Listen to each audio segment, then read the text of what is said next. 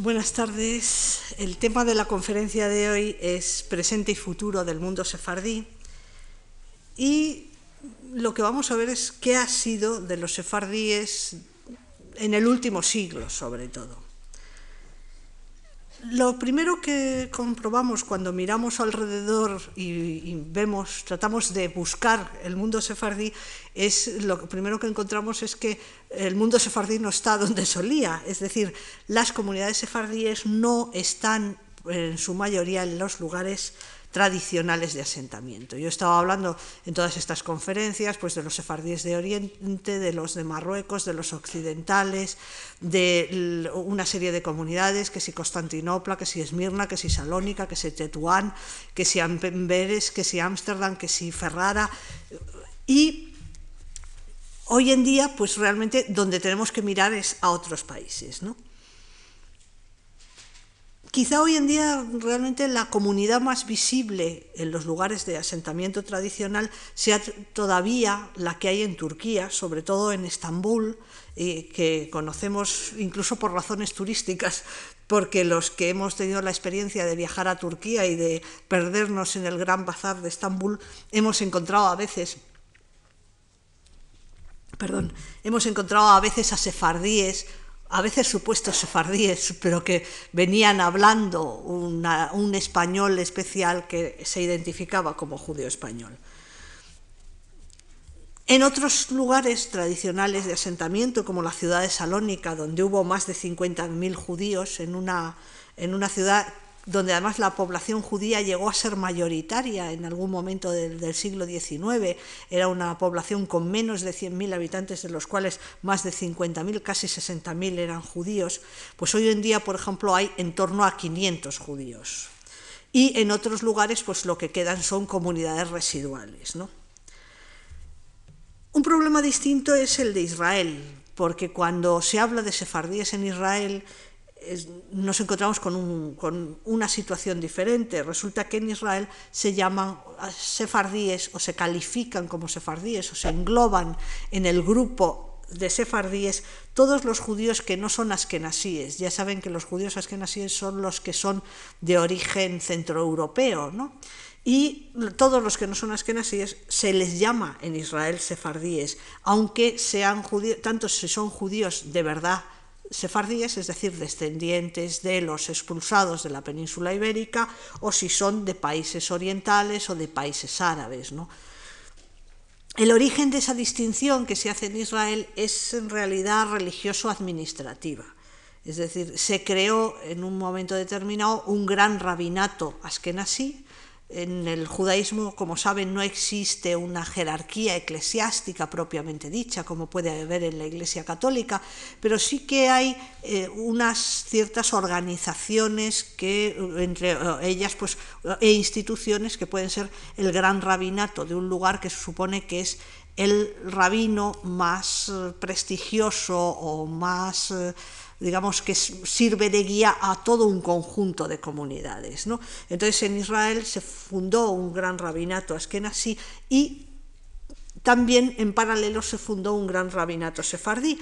Entonces, bajo el gran rabinato askenasí se pusieron todos los judíos askenasíes y bajo el gran rabinato sefardí todos los demás. Entonces, por eso cuando oímos estadísticas de población sefardí en Israel, pues a veces son unas estadísticas que hay que tomarlas con cierta cautela porque llaman sefardíes a muchos que para nosotros técnicamente no lo son. ¿no?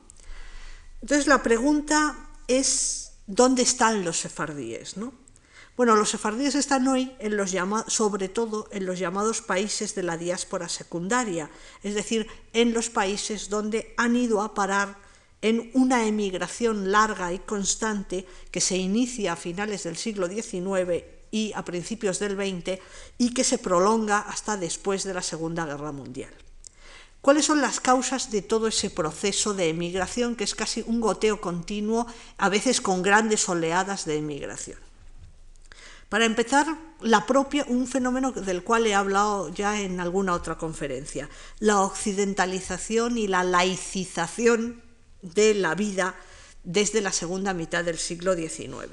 Es decir, desde el momento en que las generaciones más jóvenes son mucho más laicas y además se forman en escuelas occidentales, eso impulsa a algunos de los jóvenes más inquietos y sobre todo los pertenecientes a las élites judías e ilustradas a establecer contactos a veces directos y a veces por medio de trasladarse a esos lugares con los países occidentales y sobre todo con Francia. Es decir, es bastante frecuente el caso a partir de la segunda mitad del siglo XIX, el caso del el joven sefardí que va a estudiar a París o el caso o a cualquier otro lugar francófono o el caso de los comerciantes que tienen negocios o hacen negocios con los países occidentales y que a veces acaban asentándose en esos países. ¿no? por razones incluso de, estudios. ¿no? Es, eh, bueno, un caso típico también es lo que comentábamos el otro día de la familia de Elias Canetti. ¿no? Los padres, eh, los abuelos son unos judíos sefardíes de Bulgaria muy tradicionales, pero ya la generación de los padres ha estudiado en el extranjero, ha viajado muchísimo, etc. ¿no? Pero también son razones de trabajo y de negocios los que llevan a ese contacto y a veces a esa emigración a los países occidentales. Por tanto, las familias de esa incipiente burguesía sefardí de Oriente o de Marruecos viven con un pie o con parte de sus miembros de, sus miembros de la familia en sus lugares de origen y parte en países europeos o en América. Hay también una emigración que podríamos llamar ideológica eh, o política, que arraiga en amplias capas de la población y sobre todo al arraigar el sionismo, ¿no? es decir, los eh, judíos sefardíes empiezan a recibir muy pronto información sobre los ideales del sionismo, empieza a haber, como ya señalé en otra conferencia anterior, eh, organizaciones sionistas, etc., y entonces empieza a promoverse la emigración a Palestina, que era primero parte del imperio turco y luego bajo mandato, unas tierras, un territorio bajo mandato británico, porque hay que recordar que el Estado de Israel no se funda hasta 1948. De hecho, hay un testimonio del propio Elías Canetti en su autobiografía en el cual recuerda cómo en un momento determinado, me parece que es a la altura de 1924, él viaja a Bulgaria a visitar a su familia y se encuentra a media familia que ya prácticamente ha empaquetado sus cosas, ha recogido sus cosas y ha levantado sus casas porque se están yendo todos a, a Palestina por, en parte por incitación de un primo suyo que se ha hecho militante sionista y que es un fogoso orador y que ha convencido a media comunidad eh, sefardí a que emigre. ¿no? Es decir, también hay las causas eh, culturales, económicas, etcétera, pero también las motivaciones ideológicas. Hay también una emigración de los más pobres, es decir, todo esto de las cuestiones culturales, de negocios e incluso ideológicas, afecta quizá más a las élites eh, sefardíes, al menos en las últimas, al final del siglo XIX y las primeras décadas del XX. Pero hay una emigración de los más pobres que es más masiva y más movida por razones económicas de diverso tipo. Para empezar, la pobreza mayoritaria de los sefardíes de Oriente y de Marruecos, es decir, es una inmigración puramente económica. Aunque no, no he insistido mucho en las otras conferencias, lo cierto es que buena parte de los sefardíes, tanto de las comunidades de Oriente como de Marruecos, vivían en unas condiciones de notable pobreza, ejerciendo oficios ínfimos, eh, con unas posibilidades de prosperar o de Mm, abrirse camino o de dar estudios a sus hijos o de incluso casar a sus hijas, no hay que olvidar que a finales del siglo XIX o principios del XX todavía las chicas llevaban dote en esos ámbitos orientales en los cuales se, se movían los sefardíes, pues realmente todas esas dificultades económicas hacen que se mueva toda una corriente constante de emigración económica de las clases más, más populares. Además, esto se ve agudizado por determinadas circunstancias como son las crisis económicas de los años 10 y, 20 del siglo XX, que impulsa a muchos sefardíes a ir a dónde se van, pues lógicamente a lo que entonces se consideran tierras de oportunidad, como muy fundamentalmente América, tanto América del Norte como América del Sur. Otros elementos que influyeron en esa emigración económica son algunas catástrofes naturales. Si por, tal, eh, por catástrofe natural entendemos cosas como epidemias, por ejemplo, en ciudades de Oriente hubo en los años 10 varias epidemias de cólera terribles que diezmaron las ciudades, con el consiguiente perjuicio económico también, porque cada vez que había una epidemia de estas y que había un montón de gente que moría, eran comercios que se cerraban, eran actividades económicas que se paralizaban, eran medios de vida que se perdían, etc. E incluso una cosa que hoy en día quizá nos parece mm, menos fuerte como catástrofe natural, pero que en la época era frecuentísima, que eran los incendios. La mayoría de las ciudades de Oriente tenían las casas de madera. Piensen que a las alturas de finales del siglo XX, del siglo XIX y principios del XX, gran parte de la iluminación era con velas todavía, y entonces se produjeron grandísimos incendios en ciudades de Oriente que destruyeron varios barrios enteros todavía memorable el incendio de Salónica de 1917 que prácticamente destruyó la mitad de la ciudad. Entonces, había gente que perdía todo lo que tenía en uno de estos incendios y se veía abocada a la emigración. Y luego también hay una emigración que está causada por causas políticas o directamente bélicas. Hay que tener en cuenta que tradicionalmente, por ejemplo, en el Imperio turco, los judíos habían estado, como otras minorías étnicas, habían estado exentos del servicio militar, es decir, los únicos que iban al ejército eran los musulmanes y todos los demás pueblos pues tenían que pagar muchos más impuestos, pero no iban a la milicia. En cambio, a partir de la revolución de los jóvenes turcos que se produce en 1908, se decreta que todos los ciudadanos son iguales para ir al ejército y por tanto también judíos o cristianos del imperio turco se incorporan al ejército. Si tenemos en cuenta que además pocos años después, en, en 1912, estallan las guerras turco-balcánicas y en 1914 estalla la Primera Guerra Mundial, pues realmente es bastante comprensible que hubiera jóvenes judíos en edad militar que emigraban fuera de sus comunidades tradicionales precisamente para evitar ir al ejército. ¿no? De hecho, la incorporación de los judíos al ejército fue una de las causas de emigración, además de emigración de gente joven en edad militar. Otra causa de emigración fue la catástrofe, lo que, la llamada catástrofe de Asia Menor en 1922. Todo esto es en realidad un rosario de guerras. Están las guerras turco-balcánicas en 1912, la Primera Guerra Mundial en 1914 y esta guerra greco-turca de 1921-22, que es en realidad una consecuencia o una secuela casi de la Primera Guerra Mundial. Es, en esencia lo que sucede es que Grecia, que es un país ya independiente desde el siglo XIX, pretende recuperar una serie de territorios de Asia Menor donde hay muchísima población griega. Entonces, y, anexionarlo a la nación griega. ¿no?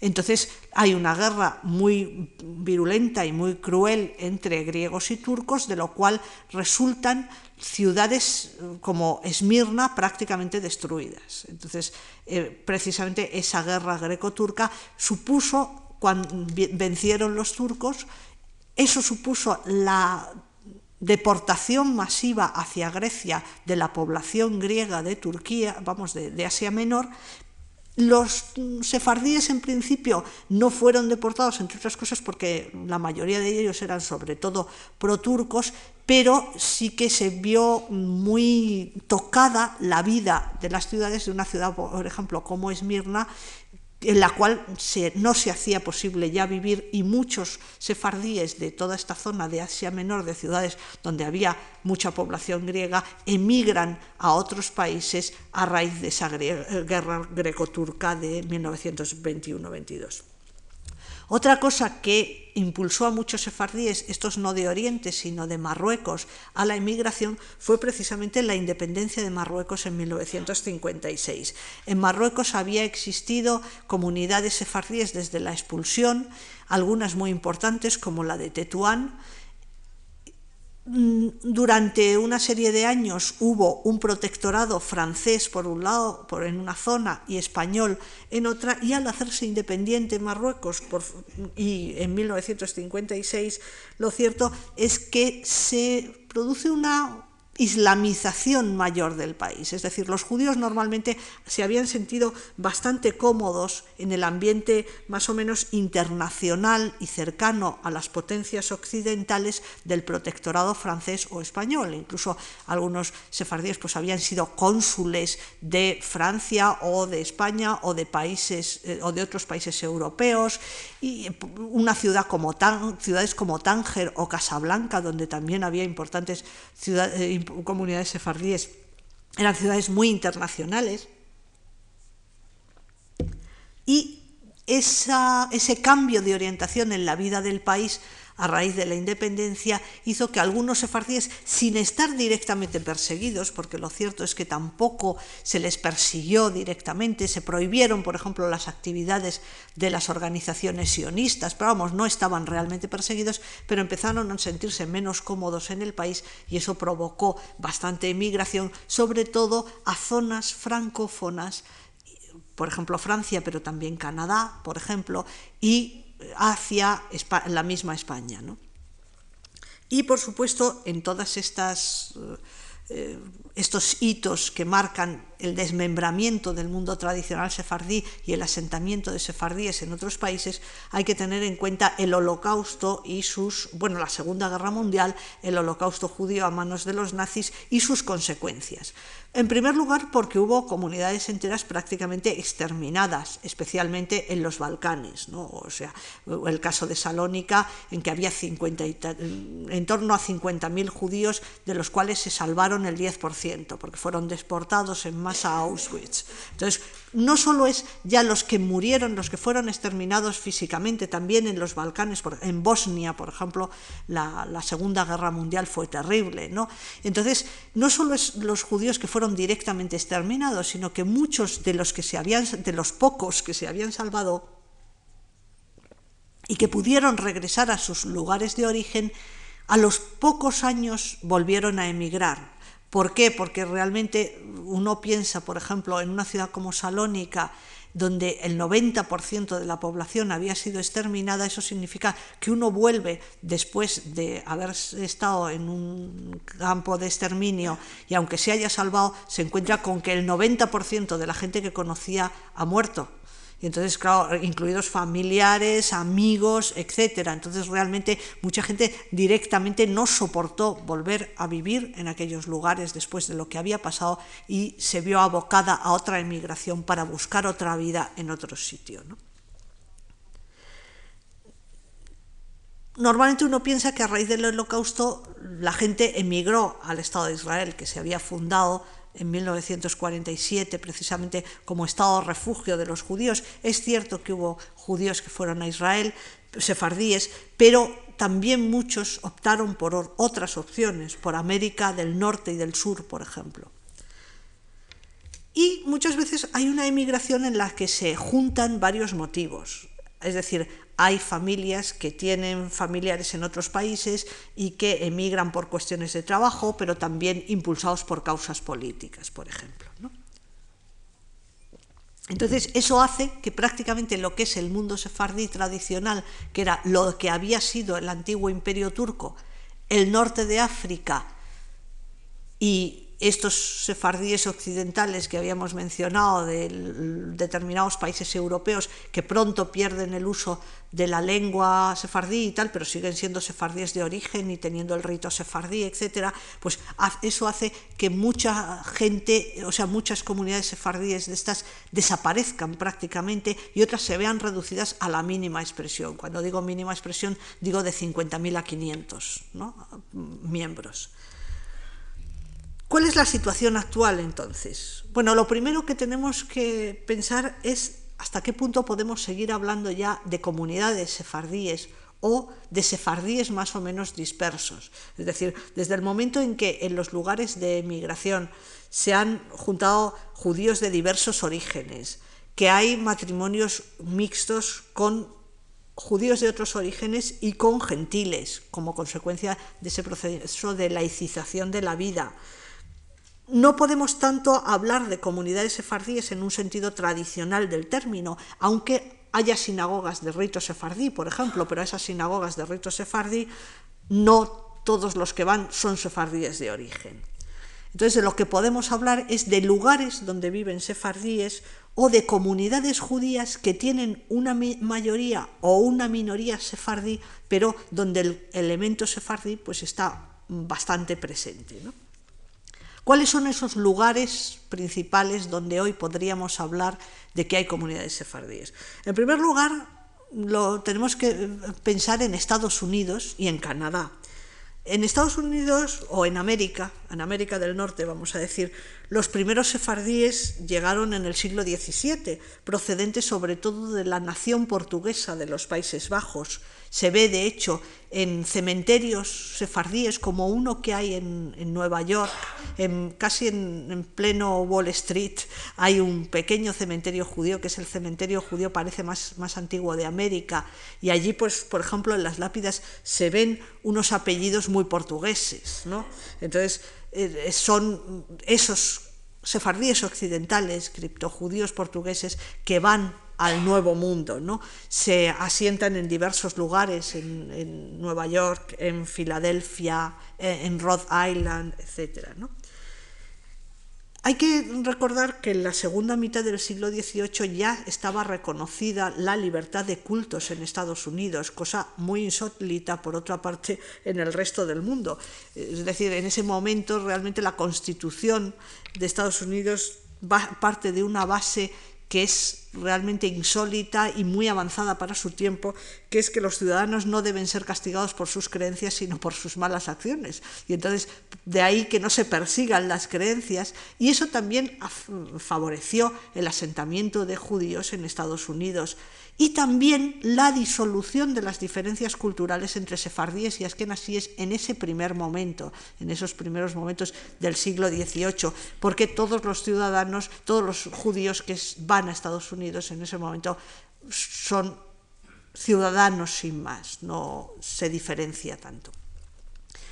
Lo cierto es que a mediados del siglo XIX la emigración sefardí había cesado a Estados Unidos porque habían cesado las causas de esa emigración aunque siguen conservándose antiguas comunidades de origen portugués. ¿no?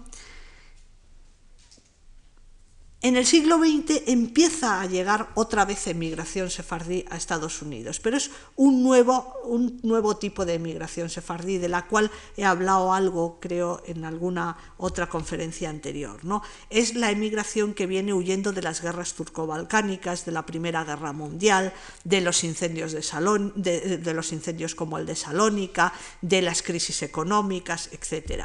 Es decir, hay una tierra de oportunidad, que es un país enorme con mucho sitio para sentarse y con bastantes posibilidades de prosperar porque las circunstancias lo permiten, las circunstancias socioeconómicas, y salvo en un periodo de 1920 a 1924 en que se establecen limitaciones a la inmigración, va a haber a partir de ahí una emigración, a, lo largo de todo el siglo XX, una emigración constante de sefardíes a Estados Unidos. El otro día comenté un poco lo chocante que resultaba para los, sefardíes, para los judíos askenasíes, los judíos que ya estaban mayoritariamente asentados en Estados Unidos, el ver llegar a estos sefardíes orientales que tenían unas costumbres, una lengua e incluso una liturgia completamente distinta y que realmente les ponían incluso en duda que pudieran que fueran judíos, ¿no?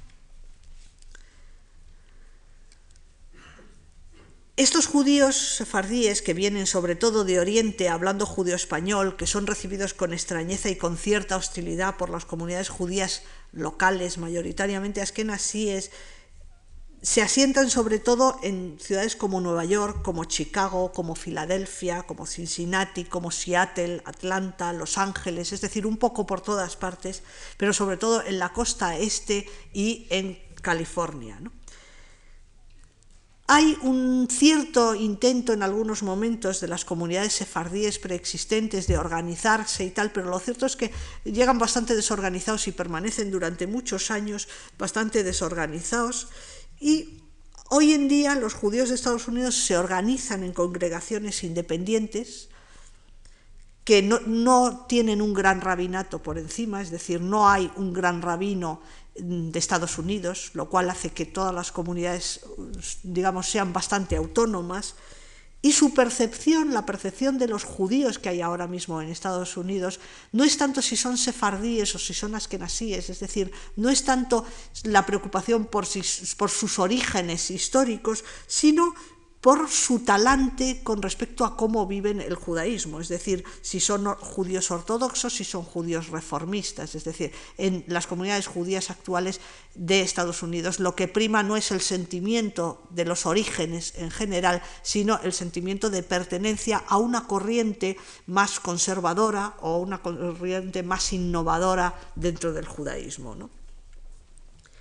Hay algunas instituciones sefardíes en Estados Unidos, como la Federación de Judíos Sefardíes, que cuenta con bastantes pocos medios, o en una universidad importante de Nueva York, la Yeshiva University, una universidad judía, hay una sección de estudios sefardíes, pero donde estudios sefardíes se entiende en el mismo sentido amplio en que se usa en Israel.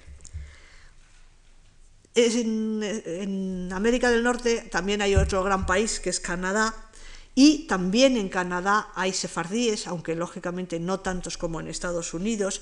Son sobre todo sefardíes que provienen del ámbito de Marruecos, del norte de África, porque, y que se asientan en el Canadá francófono. Es decir, son de estos que tenían una formación a la francesa y que buscaron un lugar para asentarse en un país francófono, concretamente en este caso en el Canadá francófono, a veces incluso después de haber pasado un tiempo en Francia.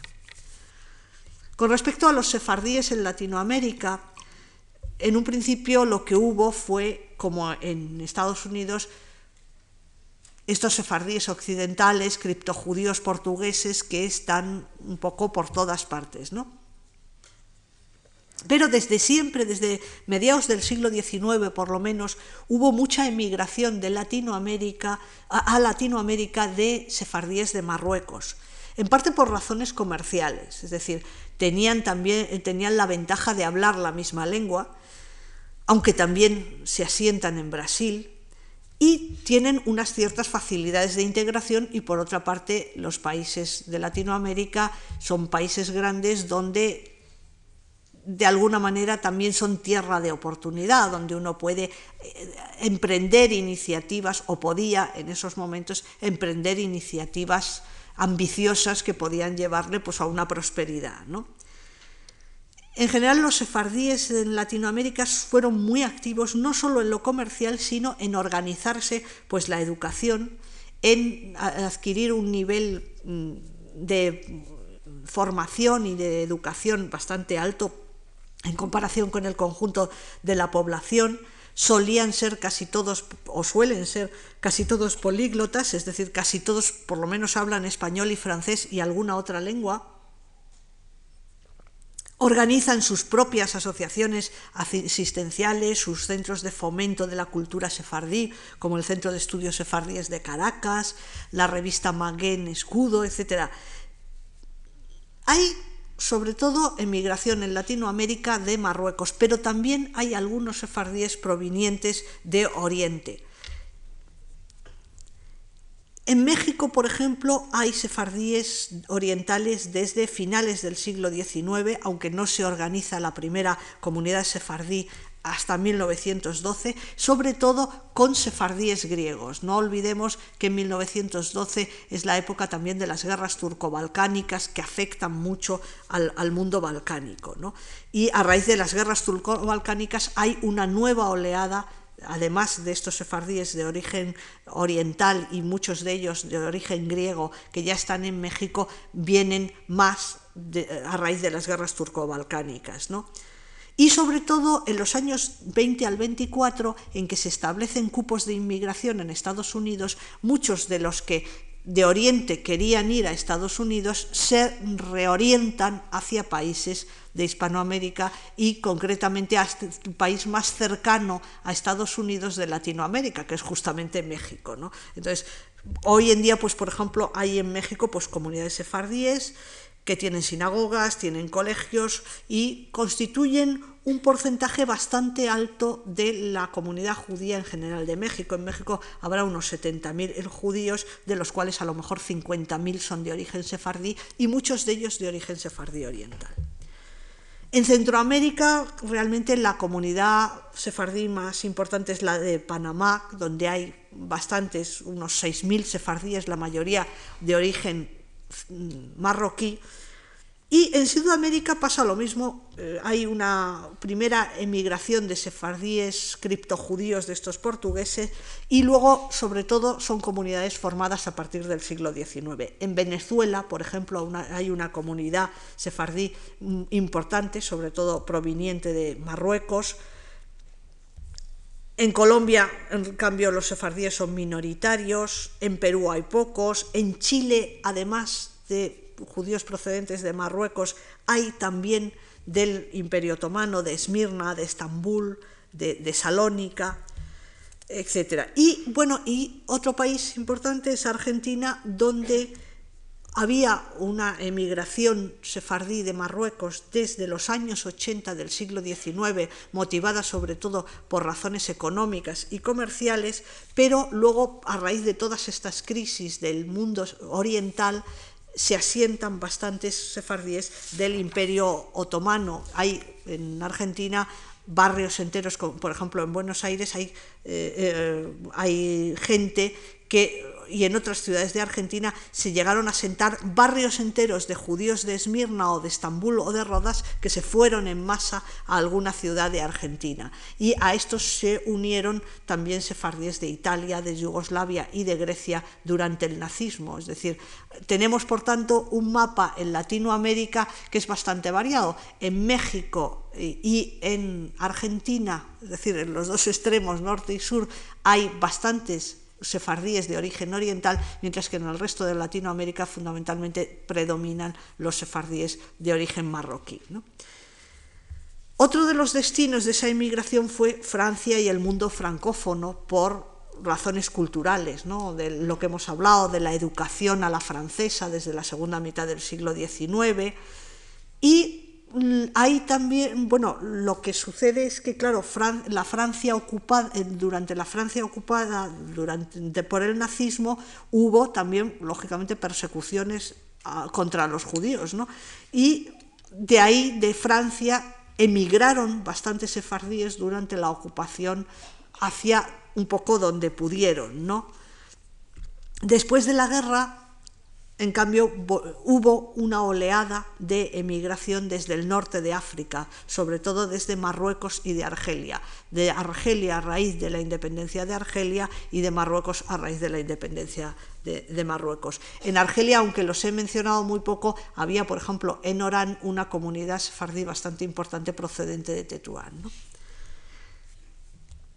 Otro de los posibles países de destino de los sefardíes modernamente ha sido precisamente España. En España habrá menos de 10.000 judíos, pero la mayoría son de origen sefardí de Marruecos, concretamente. Es decir, es el típico caso en que se combinaron distintas circunstancias. Primero, había muchos chicos sefardíes de Marruecos que venían a estudiar a España, a las universidades españolas, por ejemplo, en los años 40 y 50, y luego a raíz de la independencia de Marruecos, pues lo que pasó fue que a veces vino toda la familia que ya tenía un miembro estudiando o alguien que se había asentado en España porque había venido a estudiar y se había quedado.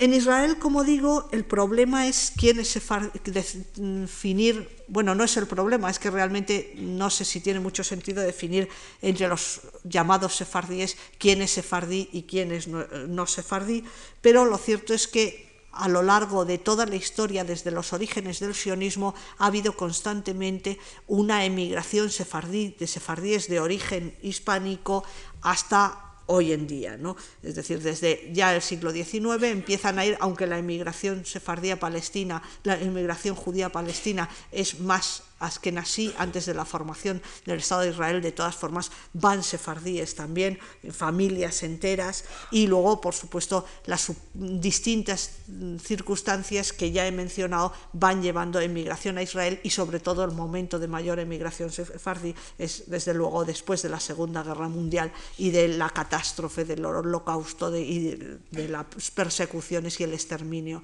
con el nazismo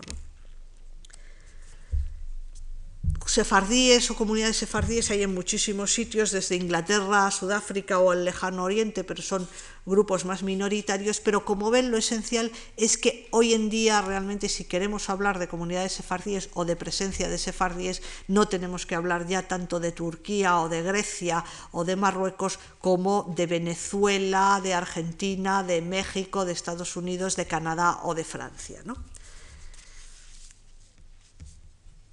¿Qué pasa con las características culturales del mundo sefardí, según los hemos estado viendo en esta serie de conferencias? Es decir, ¿mantienen los sefardíes de esta diáspora secundaria los rasgos culturales específicos en los distintos lugares de asentamiento o, qué sucede?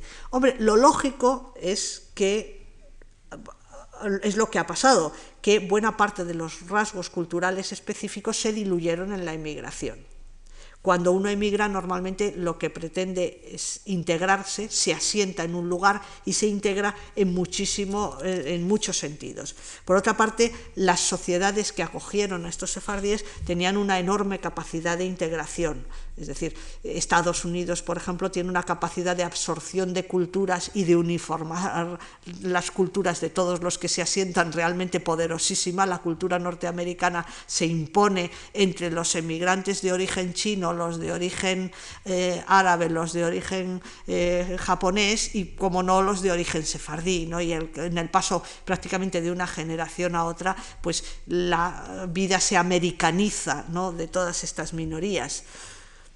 En Israel, por otra parte, también el Estado de Israel ha procurado de, todas las maneras posibles uniformar de alguna manera el país. Es un país de aluvión formado por eh, judíos procedentes de todos los lugares del mundo, cada uno hablando una lengua, cada uno con sus propias cultura y sus propias referencias, y entonces a lo que se ha tendido en gran medida ha sido a uniformar, para empezar, lingüísticamente, que todo el mundo hable hebreo, uniformar de alguna manera la cultura, las costumbres, porque no interesaba tanto mantener las peculiaridades regionales de cada judío, de cada grupito, de cada origen, como hacer un país. Entonces, eso se ha hecho en gran medida sacrificando buena parte de los rasgos culturales específicos de cada grupo de judíos según su procedencia.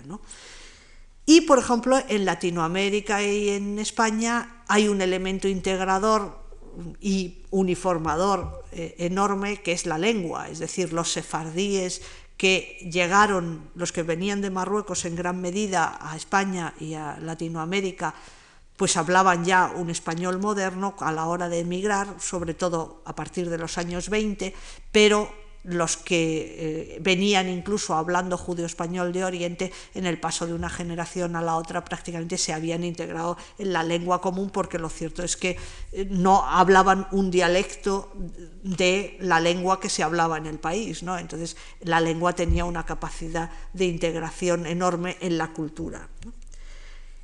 Y los, en cuanto a los que emigraron a Francia o a países francófonos, normalmente eran judíos que ya estaban previamente afrancesados y también les resultó muy fácil la integración en ese mundo francófono en el cual muchas veces se habían educado, incluso aunque se hubieran educado en Oriente o en Tetuán.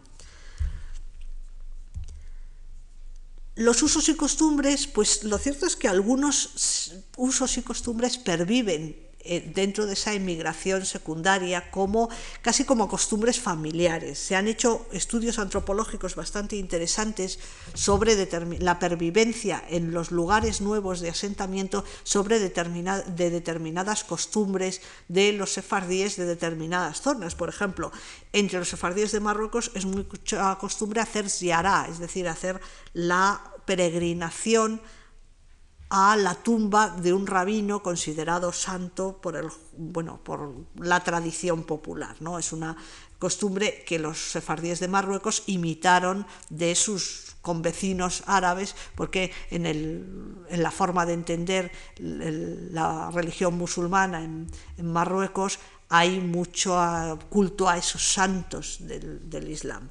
Entonces, se han hecho estudios antropológicos de cómo determinados sefardíes asentados, por ejemplo, en ciudades de Canadá, mantienen de alguna manera esas costumbres cuando están ya completamente desarraigados de las, los lugares donde estaban las tumbas de los rabinos, de los sitios de peregrinación, etcétera, pero no obstante, pues a lo mejor siguen celebrando en determinada fecha una especie de ziara, reuniéndose a comer en una casa en torno a una, un grabado que representa al rabino ¿no? en cuestión. ¿No? Es decir, hay eh, algunos usos, algunas costumbres que siguen manteniéndose. Por supuesto, la forma de celebrar algunas festividades religiosas en el ámbito familiar, ¿no? las manifestaciones de la gastronomía, muy importante, quizá es lo que más ha pervivido, ¿no? los determinados usos eh, culinarios, eh, de platos que se comen en determinadas ocasiones, etc. Es decir, se ha conservado más o menos lo que podía conservarse o lo que no chocaba totalmente con el ambiente, es decir, se ha perdido la indumentaria de los sefardíes de Oriente porque uno no va por Nueva York o por Buenos Aires vestido a la turquesca con, la, vestimenta habitual de los sefardíes de Oriente, pero a lo mejor sí se han conservado las eh, comidas o las prácticas de, en torno a, cómo se celebra una festividad religiosa en el ámbito familiar. En cuanto a la situación de la lengua, y de la creación literaria y los intentos de recuperar de alguna manera el judío español, hay que decir varias cosas. En primer lugar, con respecto a la lengua, prácticamente como lengua viva está prácticamente perdida. Es decir, hasta hace unas décadas era frecuente que los padres hablasen judío español, los hijos lo entendiesen y los nietos ya ni lo entendiesen e incluso tenemos testimonios bastante significativos de cómo los padres de la familia o los abuelos de la familia hablaban en judío español para que no se enterasen los niños, como lengua críptica.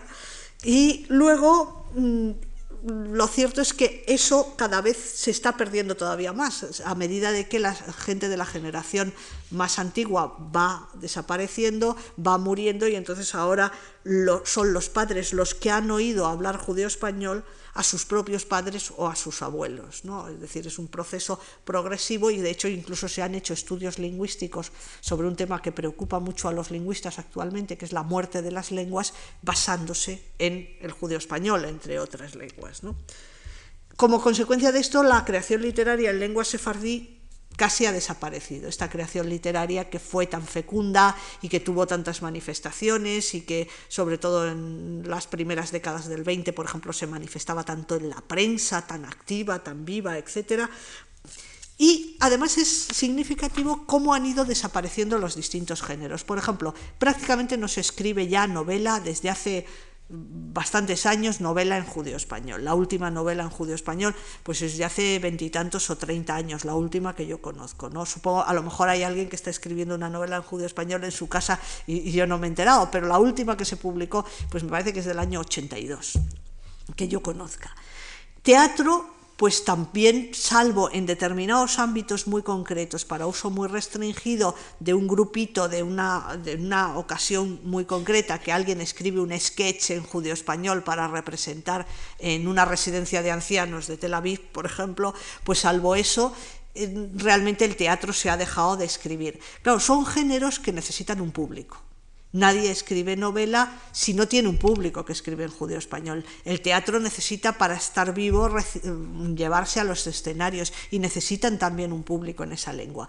Significativamente casi lo único que sigue conservándose y que se sigue cultivando es la poesía. Es un género mucho más íntimo en el cual uno puede querer escribir en una lengua muy minoritaria porque es una lengua que trae unas evocaciones del pasado, de la niñez, de la familia, etcétera, y que luego además su, difusión es también muy minoritaria y hoy en día todavía hay escritores sefardíes que escriben en judeo español, ¿no?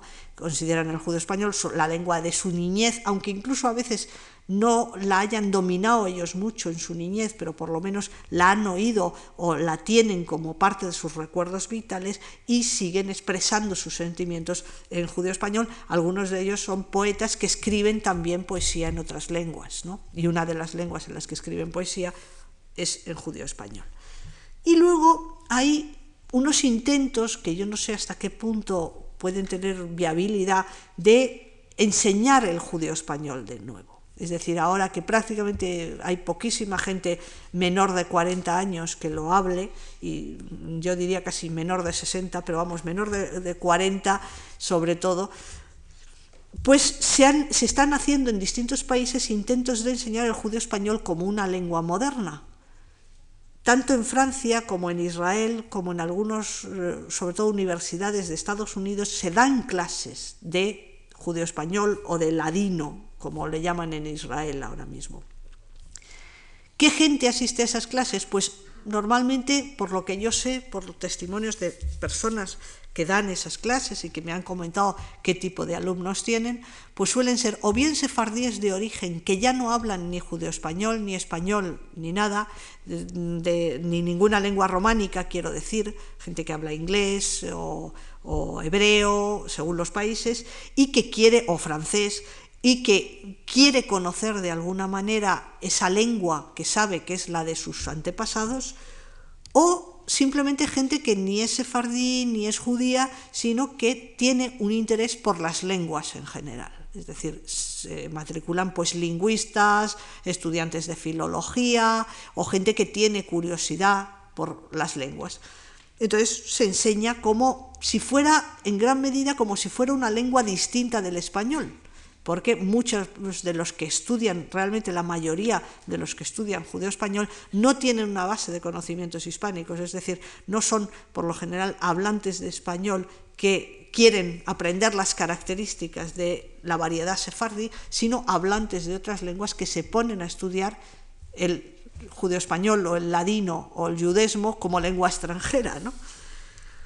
Y también hay que mencionar la creación reciente por el Parlamento, eh, cuando digo reciente me refiero pues hace dos, tres años, no, sé, no tengo la fecha exacta, por el Parlamento de Israel de una llamada Autoridad Nacional del Ladino, que se crearon eh, paralelamente una Autoridad Nacional del, del Yiddish y una Autoridad Nacional del Ladino, que son organismos oficiales de, del Estado de Israel encaminados a fomentar el estudio y la conservación del patrimonio cultural de esas dos lenguas. El yiddish es la lengua que hablaban los judíos askenasíes, los judíos centroeuropeos, que tiene como base fundamentalmente el alemán, con influencias de lenguas eslavas y del hebreo, y eh, el judío español, lo que ellos llaman ladino, pues ya sabemos lo que es, es la variedad del español hablada por los sefardíes.